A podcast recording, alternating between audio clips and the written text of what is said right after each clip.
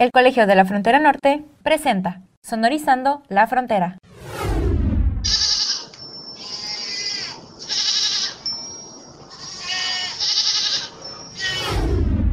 Bienvenidos a Sonorizando la Frontera, un programa que se realiza desde el Colegio de la Frontera Norte. Yo soy Carlos Martínez y hoy me acompaña Pedro Gilberto Pacheco López, estudiante del doctorado en Ciencias Sociales en el área de estudios regionales del colegio. Pedro, ¿cómo estás? Muy bien, muy bien, Carlos. Gracias por la invitación. No, no, un gusto tenerte aquí con... Bien, bien. Ahorita con un poco de calor atípico de octubre, pero pues aquí andamos, ¿no? Ya todavía confinados. Para quienes nos escuchan, Pedro realiza su, su investigación y se titula Conservacionismo conflictivo en Baja California Sur, de la protección ambiental al despojo territorial. Pero antes de entrar en, pues, en su tema de investigación, me gustaría que Pedro, a quienes nos escuchan, nos platicaras un, un poco de ti, digo, ¿qué has hecho antes de entrar al colegio, de maestría en la universidad, de qué has trabajado, para que nuestros escuchas te vayan conociendo? Sí, muchas gracias. Este, igual este es eh, interesante porque tiene que ver con el proceso también de, de, investigación. Yo soy antropólogo, antropólogo social por la escuela, por la ENA Chihuahua, que ahora se llama EAM, Escuela Nacional de Antropología e Historia del Norte de México. Este, y tengo la maestría en estudios culturales acá, en el, aquí también en el colegio. Soy reincidente, ¿no? Como dicen por ahí. Y yo normalmente mis trabajos académicos de licenciatura y de maestría habían estado orientados a la música y a la violencia, ¿no? Con trabajo con pandilleros eh, en Saltillo, Coahuila, estos que se conocen como colombianos, ¿no? Que bailan este, y se pelean ahí a través de una serie de, eh, de rituales musicales. Y mi tesis de maestría eh, estaba investigué transformaciones musicales en el corrido y en, el, y en la música metal a partir de la violencia eh, contra las drogas, en la violencia de la guerra contra las drogas del 2006. Entonces, eh, sin embargo, en ese lapso, ¿no? Digamos, eh, las oportunidades laborales eh, me llegaban a, a, a, pues sí, a trabajos como en, lugares que, te, estaban enfocados con, los, con las cuestiones ambientales, ecológicas y todo esto, era, digamos, donde había oportunidades y pues bueno, pues uno entra ahí este, por la pues por la cualidad que tiene uno ahí en la investigación acerca de eh, técnicas cualitativas y aproximación a las comunidades, en general trabajo de campo, ¿no? Entonces se prestaba, ¿no? Y, y ahorita eh, explico cómo, cómo esto tiene que ver con la, con la investigación. Y antes de entrar al COLEF, pues incluso estaba también este, dando clases en, en la misma escuela de antropología, en la unidad CRIL que está allá en la Sierra Tarahumara, ¿no? Este, y bueno, como, como les comentaba, este, trabajando, ¿no? En, en, en estos eh, programas de conservación ambiental y todo esto, empecé a observar este tipo de fenómenos, ¿no? En los que eh, las comunidades de una u otra forma como que terminaban pues como peleadas, en conflictos, este, a veces hasta eh, las comunidades terminaban como expulsando a las personas que buscaban proponer proyectos de, de conservación. A mí me llamó, me llamó la, atención. Ya, yo ya había tenido varios indicios en, desde que trabajaba en, en Chihuahua, ¿no? En la, también en la Sierra Tarahumara, de procesos similares, ¿no? En los que eh, digamos, los que te contratan para hacer estos diagnósticos ambientales o socioeconómicos, como que pues tenían, ellos, ¿no? Tenían como conflictos con las respuestas, este, la gente, pues digamos, expresaba eh, inconformidades con la forma en la que se desplegaban estas personas, ¿no? Con la forma en la que actuaban en sus comunidades y me fue, digamos, interesando el tema. El, yo, yo te digo, trabajaba en estas, en estas cuestiones y fui a terminar, fui a terminar a trabajar a La, a la Paz, a California Sur, en, un, en una organización de la sociedad civil que se dedica precisamente a eh, la conservación ambiental. Y un fenómeno que me llamó mucho la atención, que en el 2014, me parece, digamos que entre el 2013, 2014, 2015, hay, hubo un proceso de, eh, de propuesta para hacer una reserva de biosfera en, allá en Baja California, en Baja California Sur, eh, en la, Sierra La Gigante Guadalupe. Entonces hubo una articulación de varios ejidos ¿no? que rechazaron este, este proceso, esta, esta propuesta de biosfera, por una serie de, cuestiones que precisamente, digamos, es, eh, uno de los puntos centrales de la, investigación, ¿no? O sea, porque eh, finalmente las comunidades que, viven en la sierra o en las costas o todo esto, ¿por qué terminan peleándose, ¿no? Con, la gente que propone cuidar el medio ambiente, ¿no? resulta como hasta como contraintuitivo, ¿no? Piensas tú, pues, ¿qué es lo que pasa, ¿no? Entonces, pues bueno, ahorita conforme vayamos, este eh, avanzando ¿no? en las preguntas, vamos a, digamos, a expresar algunas hipótesis, porque, bueno, la, la investigación está en curso, ¿verdad? Este, y pues no tengo, digamos, las respuestas este, finales, ¿no? La tesis, sino algunas hipótesis, algunas preguntas, y bueno, esa sería como, eh, pues, la experiencia previa, ¿no? Ya. Digo, hace unos días que me compartiste por medio del correo electrónico como que la introducción y un poco de tu resumen, digo, había una palabra que que se, que se repetía que eran como las áreas naturales protegidas o las ANP, como se abreviaba.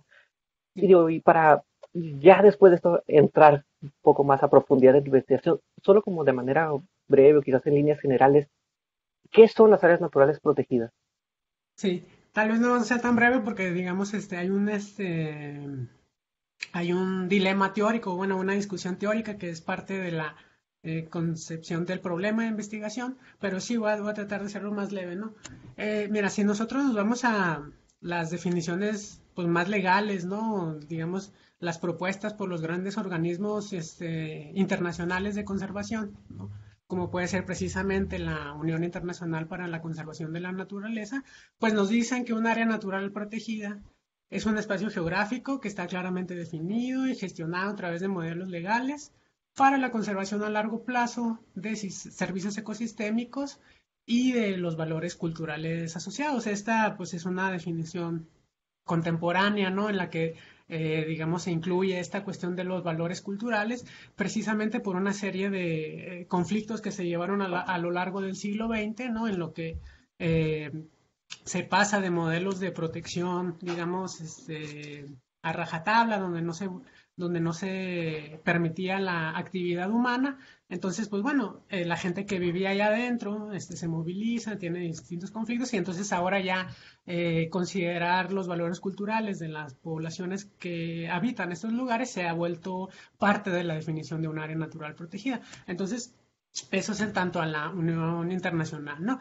En México, ¿no? La, por ejemplo, la Comisión Nacional de Áreas Naturales Protegidas o la, eh, o la Procuraduría Federal de Protección al Ambiente, pues nos dicen que las áreas naturales protegidas son un instrumento de política pública, ¿no? Así básicamente, en el que porciones terrestres o acuáticas que son representativas de los ecosistemas, eh, y hay un elemento que es este, digamos, eh, central o que es central en términos de problemático, ¿no?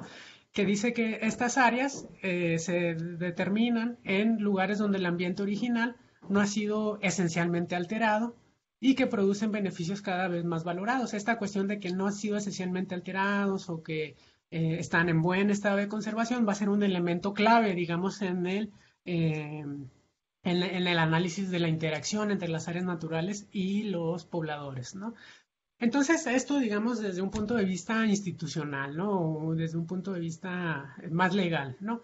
Y desde un punto de vista más teórico, ¿no? Digamos que es desde el que parto yo en, en este trabajo, es observar a las áreas naturales protegidas como un conjunto coherente de arreglos institucionales que son favorables para la inversión, para la ganancia y para la apropiación de valor eh, por parte de diferentes empresas capitalistas, ¿no?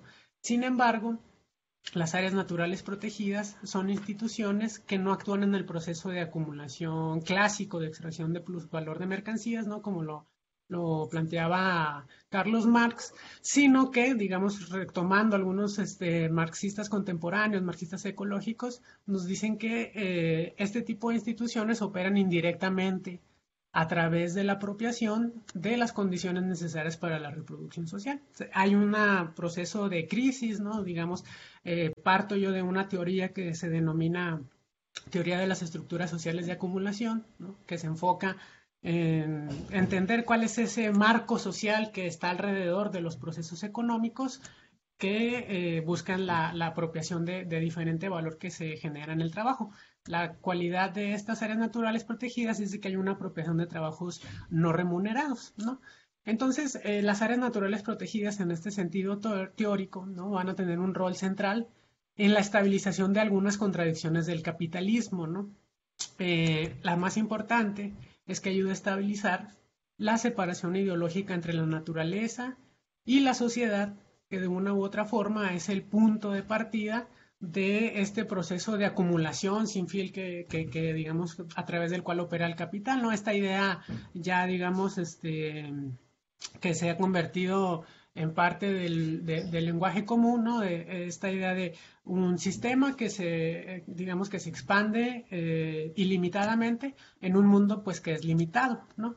Entonces, las áreas naturales protegidas, eh, desde este punto de vista, expanden el capitalismo porque en apariencia contestan o tratan de contrastar los efectos ambientales que el mismo capitalismo genera, ¿no?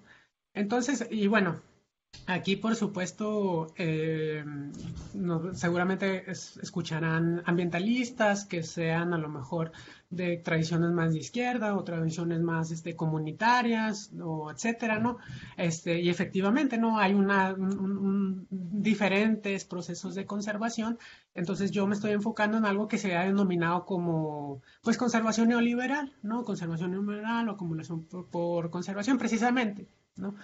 Eh, uno de los primeros eh, trabajos, bueno, no de los primeros, pero los, eh, eh, la, hay una autora que acuñó un concepto que se llama acumulación por conservación, que es precisamente uno de mis conceptos centrales, en el que nos dice la, la, autora que se llama Molly es una forma de acumulación simbólica, ¿no? que agrega valor pues, a los sistemas culturales, políticos y económicos, este, cuando asegura que son fuentes de sustentabilidad ecológica. ¿no? Entonces, este proceso de, acumulación sucede cuando organizaciones ambientales del norte global se apropian de la tierra que, de tierra que ya está pues de una u otra forma bien preservada. ¿no? Entonces, una vez que un área natural protegida es representada como, pues, mm, el, el, concepto que se usa en inglés es wilderness, ¿no?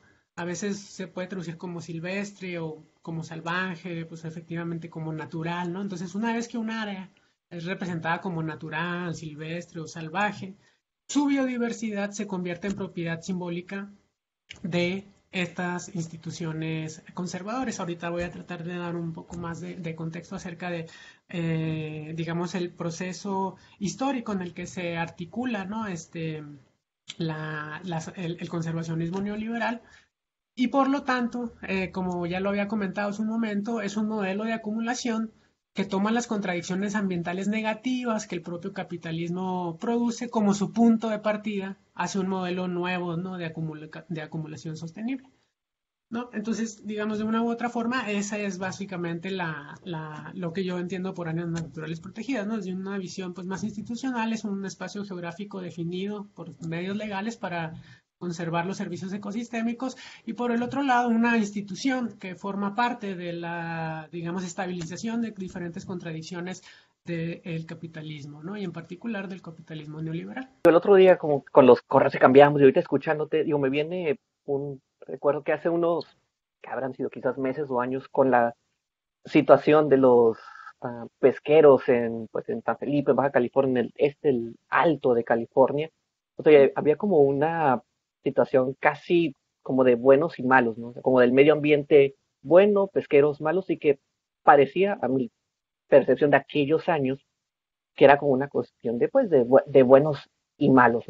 Pero hace poco estaba leyendo un artículo más orientado por las políticas públicas de un investigador del colegio que analizaba esta situación y que realmente pues no era tan así, o sea que eran pues vaya, que se habían encontrado tanto medio ambiente como los, como los pesqueros por una serie de políticas públicas pues que no habían estado como bien diseñadas, pero que después entra una fuerte pues carga casi de publicidad y de marketing que pone al, al medio ambiente y que pues entre medio y que generó pues al final un conflicto entre pues vaya, ya, se sabe qué ha pasado en San Felipe. Entonces, yo te preguntaría aquí, pues en Baja California Sur, o sea, ¿cuáles son las interacciones o los encuentros que han tenido pues estas áreas naturales protegidas con la población que ya habitaba ahí? Sí, eh, efectivamente es un problema, eh, tiene bastantes similitudes. Ahorita mm, voy a, eh, veremos cómo en este caso, ¿no? El de la pesca y la, sobre todo la cuestión de la vaquita marina, ¿no? Cómo algunas especies se vuelven, les dicen incluso dentro del, lenguaje de los conservacionistas, como paraguas o este, llaves, ¿no? Este, que, que, que, centra, ¿no? Precisamente esa vaquita marina puede ser uno de esos elementos a través de los cuales se, se genera el flujo y eh, la institucionalización de, de, capitales. Pero bueno, digamos, retomando la, la, pregunta, que cómo son las interacciones de, de una área natural con la población, en particular en el caso de Baja California, pues bueno, yo diría a lo mejor primero que convendría empezar diferenciando, ¿no? Digamos como para, para digamos, para nivel ejemplificar, eh, diferenciar la interacción entre los proponentes, ¿no? O sea, la gente que va y propone conservar el territorio y la interacción con una ANP ya este, instituida o ya decretada, ¿no? Este, es si si nos ponemos en el nivel de la, o sea, en, apariencia, ¿no? Es parte, digamos, como de estas preguntas, ¿no? O sea, en apariencia, pues el decreto de un área natural protegida es un trato justo, que es lógico, ¿no? Dentro del contexto, pues, del cambio climático y del colapso ecológico, ¿no? Pero que en la realidad se trata de un intercambio desigual, ¿no? El despliegue y la presencia de proponentes individuales y organizados a través de eh, organizaciones de la sociedad civil eh, implica una serie de interacciones de grupos sociales que tienen desigualdades de poder, ¿no? Entonces, si nosotros, yo, bueno, yo plan, nosotros, este, con mi equipo de, de trabajo y todo, eh, nos ponemos, eh, nos enfocamos en, las interacciones, pues en las relaciones de poder, ¿no? Cómo se, cómo se, despliegan esas, esas, desigualdades entre diferentes grupos, ¿no? Eh, precisamente, ¿no? Esta idea de que las áreas protegidas se establecen en, en territorios que son normalmente rurales o indígenas, que están bien conservados o no esencialmente alterados, este, ya implica, ¿no? Desde, el, desde digamos, la eh, imposición del discurso, la, imposición de las, de las categorías, una serie de interacciones desiguales, ¿no? Entonces eso es en apariencia, ¿no? En apariencia parece lo más lógico, ¿no? Que, que existan las áreas naturales protegidas y resulta eh, extraño, ¿no? Entender, eh, digamos, este, tomar el punto, o sea, sí, resulta extraño entender por qué hay gente que se opone, ¿no? A que se conserve la naturaleza. En particular, pues gente que vive en donde se busca intervenir esos territorios, ¿no? Entonces, eh, ya si, si hablamos de las interacciones entre la población y los proponentes, pues lo que nos interesa comprender lo que interesa comprender en esta investigación y bueno, a partir de, los elementos conceptuales del conflicto es la trayectoria de esa interacción. Esa interacción desde un punto de partida, ¿no? un punto de condiciones iniciales. ¿no? Por ejemplo, ¿no? yo, yo estoy este, eh, trabajando en particular los procesos de interacción desde hace tres décadas para acá, ¿no? o sea, pues, básicamente es este con la entrada en vigor, bueno, digamos con la estructuración del modelo neoliberal, ¿no? Entonces, eh, esa es una, por ejemplo, una de las condiciones iniciales, ¿no? El, eh, en el nivel marco, macro, ¿no? En el más macro social, la emergencia del modelo neoliberal, pues que está caracterizado por la transnacionalización de las estructuras de poder y, claro, también las estructuras de producción, En la que pues toman mucha relevancia las ONGs o organizaciones de la sociedad civil o se les nombra diferentes, ¿no? Y en el nivel meso o en el nivel micro permite identificar a toda la serie de actores específicos, ¿no? Las organizaciones de la sociedad civil, los ejidos, las rancherías, los avecindados, las secretarías de gobierno que han estado este, implicadas en cada una de las este, declaratorias y hay un elemento dentro de estas condiciones iniciales que a mí me, digamos, me interesa eh, más reconstruir, ¿no? Que es, eh, digamos, las relaciones con los animales. Hay un concepto dentro de la geografía animal que se denomina redes animales, ¿no? Que, precisamente hace, alusión a pues, estas redes o estos, estos grupos de interacción de diferentes especies, ¿no? En las que, eh, pues por supuesto que está incluido el hombre, ¿no? Entonces, bueno, ahorita lo voy a, a, profundizar, pero, o sea, me interesa sobre todo entender cómo, qué tipo de relaciones de animales existían este, en el momento en el que se empiezan a, a desplegar estas propuestas de, de, áreas protegidas, ¿no? Eh, para comprender la trayectoria de las interacciones hay que entender que, pues bueno, son, las trayectorias son dinámicas, ¿no? Y que de hecho, algo de lo que yo busco explicar es cómo se pasa de una interacción de cooperación a una serie de interacciones precisamente conflictivas, ¿no? O sea, eh, hay un proceso, ¿no? A través del cual eh, llegan, ¿no? Los, los proponentes, ¿no? Las, las, organizaciones de la sociedad civil o de las secretarías de gobernación y en un primer momento, ¿no? Siempre parece haber como, pues sí, este, elementos este, cooperativos, este, eh, ayuda mutua, etcétera, ¿no? Eh, pensando, por ejemplo, las estrategias de entrada, ¿no? A veces hay una serie de, estrategias, por ejemplo, de reconversión eh, tecnológica, ¿no? Van y regalan diferentes, van y regalan estufas o las venden por precios muy módicos o ollas solares. En el caso ¿no? de aquí de, de San Felipe también había reconversiones este, tecnológicas para que precisamente dejaran este, de pescar los, los, los, pescadores y se dedicaran a otras, a otras actividades, ¿no? Y bueno, en ese momento, pues sí, normalmente hay cooperación porque, pues bueno, llegan y ofrecen este, insumos este, económicos, eh, también es, este, digamos, las, la, la, la, las promesas de solucionar diferentes problemas este, de, de, tenencias de tierra, etcétera. Hay una serie de elementos, ¿no? Que, que, a través de los cuales se van desplegando estos, estos actores conservacionistas, ¿no? Y luego, este, pues bueno, digamos, después de esas entradas, ¿no? Van entrando a diferentes territorios y luego después empiezan a hacer estudios socioeconómicos, bioprospecciones, procesos de consulta, ¿no? A través de los cuales se van, digamos, este, modelando, ¿no? Esas este, relaciones y esas interacciones. Este, y hay un punto, ¿no? De hecho, al, al, durante todo el proceso de interacción, eh, yo he observado, ¿no? Que eh, dentro, por ejemplo, dentro de un ejido o dentro de una comunidad, siempre hay gente que como que, digamos, sigue más o se adhiere más a las políticas de conservación.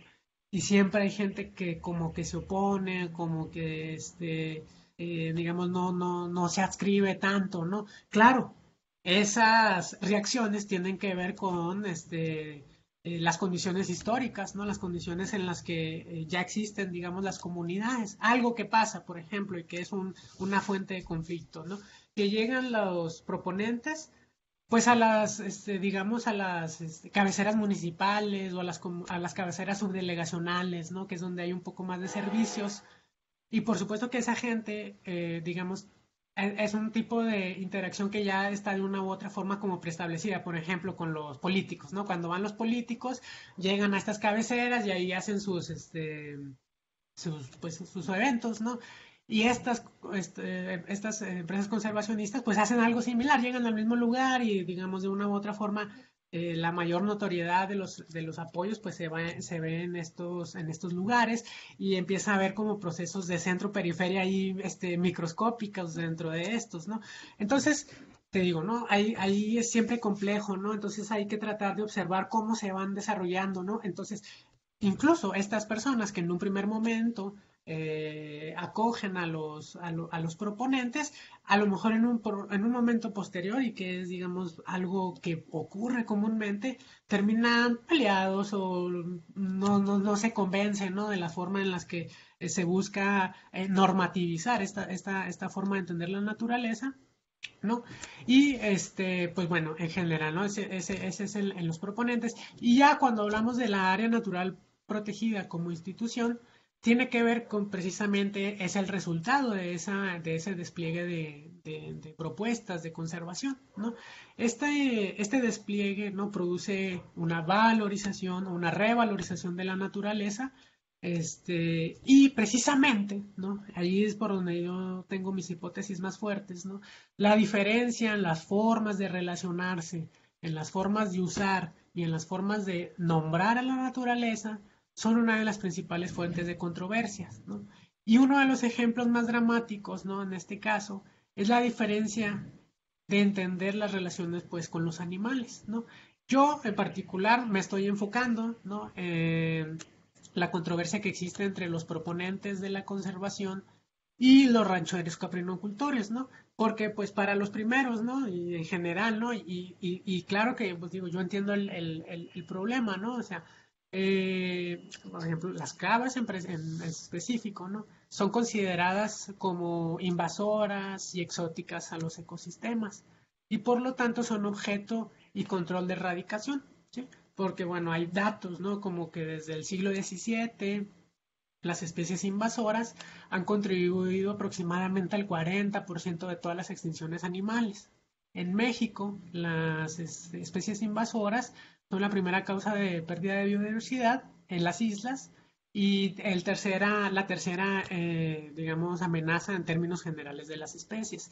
La mordida de la cabra, digamos, se ha documentado también que es particularmente problemática porque es muy voraz y arranca las cosas de raíz. Entonces, pues bueno, ahí entran también las discusiones sobre pues el derecho de, la, de las especies vegetales también respecto de las animales y respecto del hombre, etcétera, ¿no? Este, entonces, pero eh, por, un, por el otro lado, las, las poblaciones rurales de, de Baja California tienen, digamos, a la cabra como un elemento central de su reproducción material y simbólica. Muchas para varios eh, grupos de población, pues en su, digamos, su primer fuente económica, ¿no? Entonces, y, también son un agente, ¿no? Digamos, la interacción que tienen los, este, pues los rancheros con sus cabras tiene un elemento central también en el proceso de territorialización. O sea, por ejemplo, ahorita que hay mucha sequía, este, en, algunas partes que no alcanzó a llover mucho, pues los, los, los, rancheros se tienen que estar moviendo hacia el aguaje cada dos o tres días y moviéndose. Entonces, estas nuevas este, normativas, estas nuevas territorializaciones a veces entran en conflicto con esa forma en la que ellos este, se mueven en el territorio. Claro, se siempre dicen, bueno, es que los núcleos, este, las zonas núcleos nada más un pedacito donde y en todo el demás espacio se puede eh, se puede criar cabras etcétera aunque es una información también un poco eh, ambigua no entonces eh, hay una em, hay un elemento que dentro de la, de la erradicación de las especies que se ha visto con mucha espectacularidad dentro de las poblaciones rurales que es que en las islas por ejemplo eh, las matan a las cabras, ¿no? Desde helicópteros les disparan. Y eso han sido, e, esos han sido, esos, eh, digamos, esas, actitudes, esas actividades o esas políticas han sido percibidas como agraviantes para algunas comunidades y es un, este, es un, es un temor que tienen las personas, ¿no? Cuando uno anda ahí trabajando, digamos, este, del lado de los conservacionistas siempre es algo que, que salía, digamos, a, a, colación entre las poblaciones, ¿no? Y bueno, hay otras, otros ejemplos, ¿no? El más, digamos, en el que yo me estoy eh, centrando es en el de las cabras, pero, eh, digamos, también haciendo análisis comparados, pues hay otras eh, especies marinas como las tortugas, los bancos de peces, especies cinegéticas como el borrego cimarrón o el venado, que nos ayudan a entender la diferencia o la desigualdad de poder en el proceso de interacción entre los proponentes y los pobladores, ¿no? Entonces, eh, pues digamos que en términos de interacción, pues hay diferencias, ¿no? Este, con los proponentes, con cuando ya están decretadas las islas, son procesos complejos en los que, bueno, algunos se adhieren, algunos se oponen y, bueno, finalmente que eh, lo que me interesa, eh, bueno, que resulta relevante dentro de la literatura es este fenómeno en el que, bueno, en el que les comentaba en el 2014, ¿no? Que se, que se detiene una reserva de biosfera eh, digamos, eh, hay pocos ejemplos de, o pocos casos que, se, que, se, que se parezcan a este. Muchos de los conflictos en áreas naturales protegidas se dan porque pues se establecieron las, las, las, áreas naturales en los 70s, en los 80s, sin, pues muchas veces sin conservar, sin eh, sin consultar a toda la población. Este es el caso, por ejemplo, de la Reserva del Vizcaíno.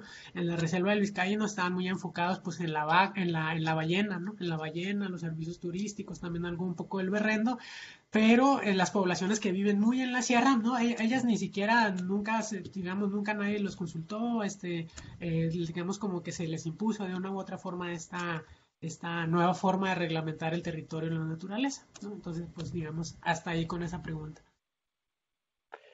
Digo, son, oh, ok, me, esa fue como mucha información la que ahorita como proceder porque pues, suena, o sea, digo, realmente desconocía que fuera un proceso tan, tan complejo y las relaciones fueran tan, pues sí, esa sería la palabra, tan, tan complejo. Pero ahorita, digo, a lo mejor saliéndonos un poco del, como de la, de la pregunta anterior, yo creo que algo relacionada. Digo, tienes a los conservacionistas, tienes a la población que habita esos espacios. Ahorita lo que comentabas que no toda la población es, consultada, que son estos pequeños espacios.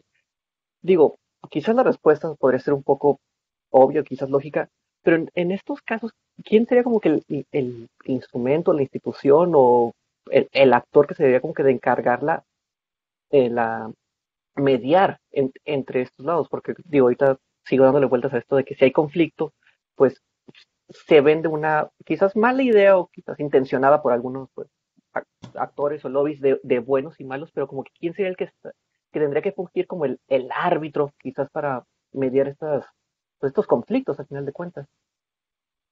Sí, e, esa es muy buena, muy buena pregunta porque efectivamente, así como ahorita comentaba, ¿no? Que las áreas naturales participan en la contradicción, digamos, estabilizan las contradicciones entre sociedad y naturaleza.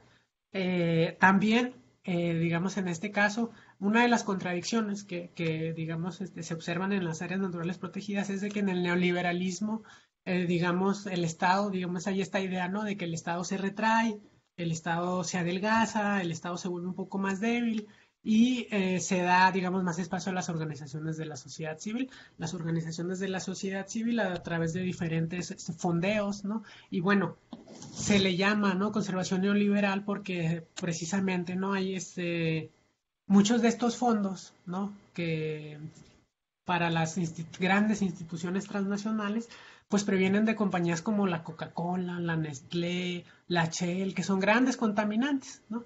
Entonces, eh, ellos, ellos ponen este dinero, ¿no? Digamos, en diferentes este, fondos y estos fondos se van distribuyendo hacia estas, digamos, precisamente hacia todos estos lugares este, que son, pues, que se buscan por sus eh, valores de conservación.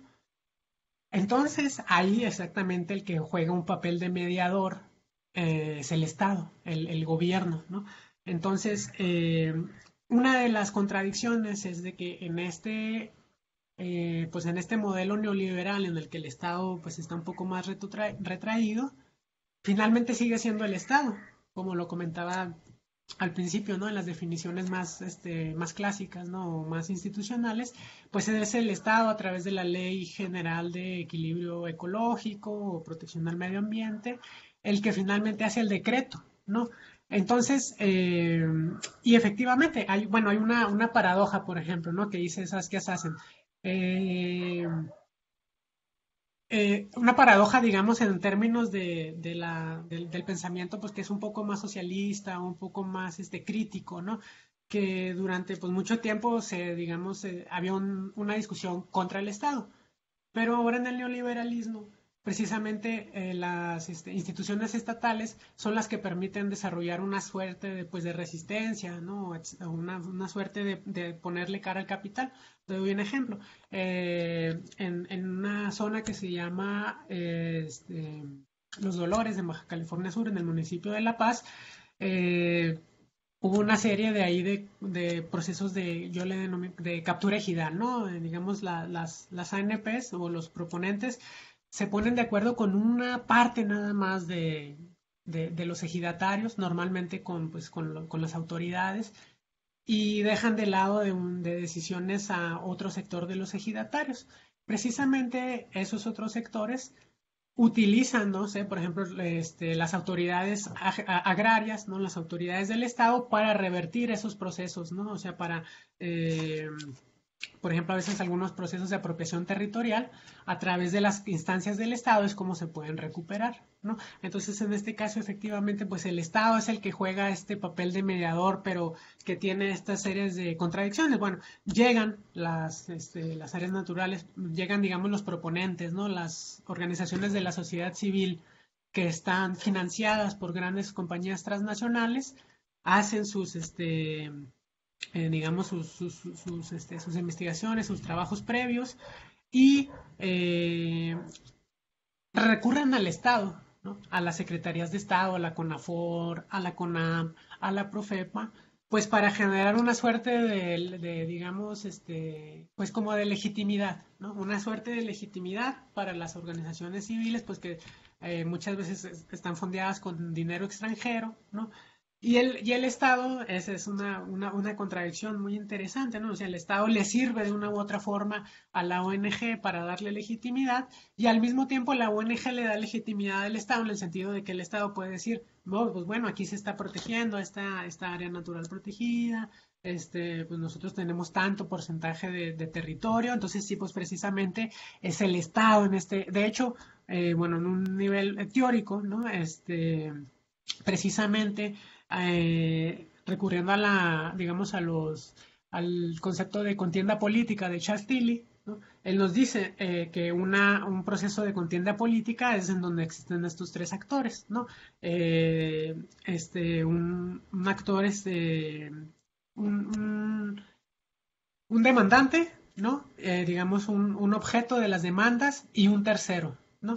Entonces, en este caso, ¿no? Digamos, en el caso, digamos, de un conflicto que es como de corte neoliberal, el Estado juega el, papel de un tercero, ¿no? Juega así como un mediador exactamente, ¿no? Y pues bueno, sería respondiendo a la pregunta, el Estado exactamente, ¿no?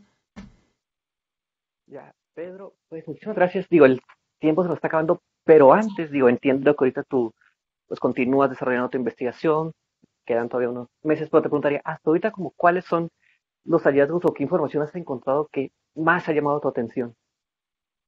Mira, yo, todavía tengo, voy a la mitad apenas, ¿no? Este, bueno, estoy en quinto semestre y pues desafortunadamente se atravesó la pandemia, ¿no? Y como que me movió bastante el trabajo de campo, eh, sobre todo pues porque son comunidades este, pues rurales que están alejadas, pues no, obviamente yo no quería como ir allá y probablemente ser una, un vector ahí de infección, ¿no? Con, todo el problema del coronavirus.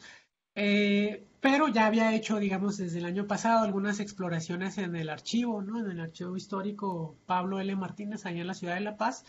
Este, y encontré algunos materiales este, históricos muy interesantes acerca de eh, precisamente conflictos relacionados a la, a la conservación, que, que, digamos que vienen desde 1914, 1908, 1917, pequeñas actas, ¿no? Ahí que me fui encontrando eh, sobre, eh, digamos, este, prohibiciones de cazar al borrego cimarrón y una serie de controversias que se venían a generar posteriormente, ¿no? Eh, y esto, digamos, en el sentido de que a veces se, se, se piensa que la conservación como tal, bueno, no, no, este, no es tan así. Todo el mundo, digamos, este, o digamos, hay, hay un consenso en que la conservación pues viene desde el siglo XIX, pero eh, elementos de inicios del siglo XX a veces no son tan trabajados dentro del, dentro del pues, discurso conservacionista.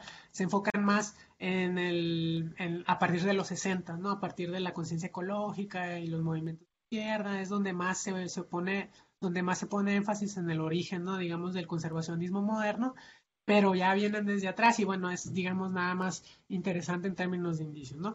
Pero bueno, eh, a través, ahora afortunadamente con las tecnologías y este, pues ya hay también este señal satelital en algunas de las rancherías, no en todas, que es alguno de los problemas, pero ahí con el WhatsApp y con algunos amigos que tengo por allá, interlocutores pues de este proceso, eh, actores, ¿no? Digamos, del rechazo a la conservación, eh, sí me han, digamos, eh, dado información o me han platicado, ¿no? Acerca de una serie de sabotajes, este, a las infraestructuras, ¿no? Que, bueno, no voy a, este, como abundar mucho, ¿no? Como, pues, como para no, este, pues, evidenciar, etcétera, pero sí, algo de lo que me ha interesado, llega un momento en el que, pues, cuando tú estás lejos y dices, híjole, que estás teorizando, ¿no? Y lo, ay, o sea, mucha teoría, pero, pues, la realidad empírica no... Eh, digo, tú, tú piensas, híjole, sí seguirá pasando esto, etcétera. Y bueno, o sea, yo me he dado cuenta a través de estas este, conversaciones que sí, efectivamente, siguen problemas de, de, expulsión, este, y al mismo tiempo sigue el proceso de, de las eh, organizaciones de la sociedad civil insistiendo, desdoblándose, yendo a otras comunidades en las que no habían trabajado, pero que efectivamente eh, en este proceso a través del cual, en esta trayectoria de, interacción, digamos, de la que hablaba hace un momento, se han, digamos, este, comunicado, se ha dado un proceso de difusión de todos estos, de todas estas disputas y de todas estas controversias, y como que a parecer, pues bueno, siguen como batallando o, habiendo como rencillas entre pues las poblaciones y, y, los, y los, proponentes, ¿no? Y uno de los elementos que ya digamos así como para finalizar es de que ya digamos en la revisión de la literatura este eh, observo, ¿no? Que, que había una, un, un, digamos, acuerdo que se llamaba las metas Aichi, ¿no? En las que se ponía como meta para el 2020 que este, el 17% del territorio, o bueno, más bien de las áreas terrestres del planeta, estuvieran eh, conservadas. Y se, llevó, se lleva hasta el momento un 15%, un 15% de, espacio terrestre, ¿no? El planeta está bajo, bajo algún nivel de, de, conservación. Entonces digo yo, bueno, de una u otra forma, esta, que haya faltado un 2%, pues es un indicio también, digo, no es como que, ah, la gran, no es ni un descubrimiento ni nada, ¿no? Pero sí es como un, un indicio, pues, de toda esta serie de, de rechazos, ¿no? Que, que, se han venido incrementando, ¿no? A partir de, pues, precisamente la, la, comunicación entre las poblaciones y todo esto, ¿no? Pero digo, desafortunadamente se atravesó un poco, eh, se, desafortunadamente se atravesó el problema de la pandemia y como yo tengo una propuesta metodológica este, que es etnográfica, ¿no? Y que tiene, pues, digamos, la presencia del investigador en el campo es fundamental, pues eso me ha detenido un poco. Entonces, por eso a lo mejor no, no todavía me falta, ¿no? Sí, claro, digo, al final de cuentas la, la pandemia afectó pues, a, muchas áreas y a la investigación no, no, queda exento de ello. Pedro, digo, ahorita comentabas como una cuestión que digo que es muy interesante que ya salió aquí en la conversación, que era pues que se piensa como que este tema del, de la conservación y el medio ambiente es algo pues reciente, tú lo echabas como en los 60 a, la fecha, pero pues que hay, que hay mucho más. Entonces, digo, para personas que se quieran como ir introduciendo este tema, ir conociendo un poco más, a lo mejor no desde una perspectiva tan académica, pero pues sí especializada, digo, ¿qué libros les recomendarías o qué lecturas y que también tú estés utilizando pues como parte de tu bibliografía? Sí, este, sí, justo, de hecho, este, había pensado también en algo como más de, de, de divulgación o algún documental, pero es en realidad el, aunque existe, ¿no? Digamos, ya todo un cuerpo literario, ¿no? De, conflictos dentro de las áreas naturales protegidas, todavía es un tema, pues, más periférico, sobre todo, pues, es que es lo que, como comentaba al principio, ¿no? Pues es que, ¿por qué dices tú, no? Si hay un colapso ecológico, el calentamiento global, este, pues es, digamos, parecería lógico o intuitivo, ¿no? Que se debería proteger. Eh, y pues bajo esa lógica, yo todavía sí hasta la fecha cuando platico, ¿no? Mi tema y toda la gente siempre me dice, no, oye, pero es que las cabras sí, sí hacen esto y hacen aquello. Y les digo, no, pues claro, pues yo lo entiendo, ¿no? Pero exactamente el proceso de, despliegue eh, pues genera estos conflictos y está pasando el fenómeno y pues yo lo estoy estudiando, ¿no? Entonces, pues bueno, la verdad es que yo, de casi como de documentales o así, ¿no? O de noticias, no, no, hay unas noticias muy sueltas, ¿no? Pero pues que no tienen mayor relevancia. Tal vez algo que se parece un poquito, pero en realidad no es este, no es, digamos, este tema. Es este reportaje que salió hace poco que se llama Energías limpias y contratos sucios, ¿no? Que habla pues un poco como esta idea, pues, de la sustentabilidad, pues también genera una cierta de una, suerte de problemáticas, ¿no? Pero, pues bueno, en términos bibliográficos, ahí sí puedo, este, académicos, ahí sí, este, ahí sí tengo varias referencias. Y pues traje, este, bueno, les quisiera comentar algunas de las que son más introductorias. Este, bueno, por ejemplo, en español hay un texto que se llama, es un compilado, ¿no? Eh, que se llama Patrimonialización de la Naturaleza, el marco social de las políticas ambientales que es este, coordinado por Oriol Beltrán, eh, José Pascual eh, e Ismael Bacaro. ¿no? Este, es, este, está bueno para, está bueno para introducirse al tema y pues está en español. Y eh, bueno, la demás este, bibliografía, el, concepto, por ejemplo, de acumulación por conservación, pues se ha trabajado casi nada más en inglés. Y eh, bueno, hay, un libro, es un libro muy bonito, ¿no? Que precisamente fue la autora que, que, que, que, propone el concepto de acumulación por conservación que se llama Stealing Shining Travers, Agrarian Conflict, Market, Market Logic and Conservation in the Mexican Forest. Ahí soy malo Para, para pronunciar, pero es como robando los ríos brillantes, ¿no? Conflicto agrario, lógica de mercado y conservación en un libro de México, ¿no? Que es un trabajo que se realiza en, en, en Oaxaca, en los Chimalpas, que precisamente describe el proceso de resistencia de las comunidades campesinas a establecer una, este, pues una, un área protegida que estaba propuesta, bueno, la impulsaba la WWF, ¿no? Este, y es un, es un texto, la verdad es que es muy bonito, etnográfico, ¿no? Este, y bueno, eh, una reconceptualización del concepto de acumulación por conservación eh, se puede encontrar en, en Bram Busker, y Robert Fletcher, este, que ese es un artículo que pueden encontrar en el New Political Economy, ¿no?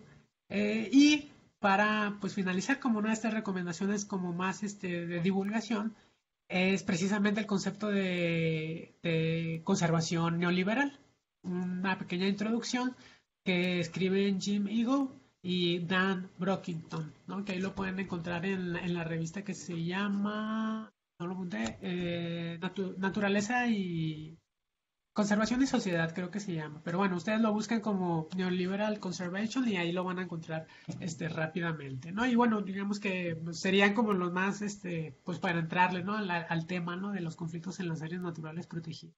Pedro, muchísimas gracias por haber estado hoy con nosotros. ¿Algo más que quisieras agregar?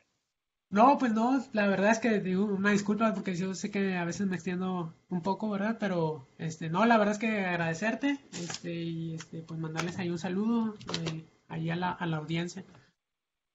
No, pues un, un gusto platicar contigo.